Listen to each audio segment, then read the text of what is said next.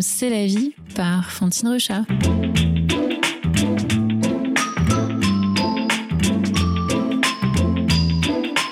Bonjour et bienvenue dans ce rendez-vous pour nommer l'intime et l'universel ensemble.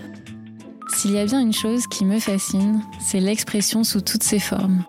C'est d'ailleurs pour ça que je suis artiste et que l'expression est au cœur de tout ce que je fais. J'aime aussi ce que l'on peut se transmettre par le biais de l'oralité. Car oui, une simple conversation inspirée peut parfois changer le cours d'une vie.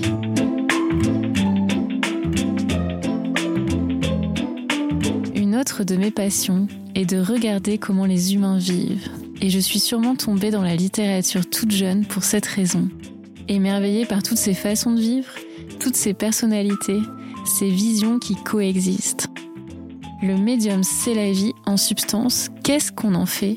C'est l'idée que nous avons tous l'humanité en commun et pour autant pas deux façons identiques de la vivre. C'est joyeux et fascinant, déroutant, terriblement enrichissant aussi. Nos trajectoires sont singulières, nous avons tous un cœur qui bat et pourtant il ne bat pas pour les mêmes choses. C'est tout cela que l'on développera ici. Partir dans cette exploration ensemble, on a besoin de quelques ingrédients essentiels. On a besoin d'une liberté totale.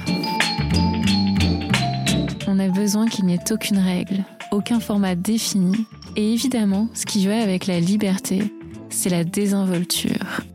On en usera donc à foison.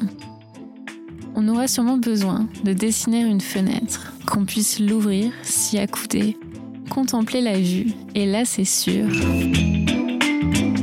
on verra un oiseau traverser le ciel.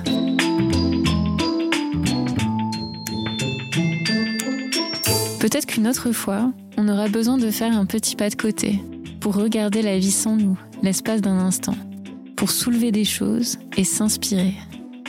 Nous tenterons d'aiguiser notre regard à la beauté et nous choisirons d'utiliser un biais poétique pour observer le monde.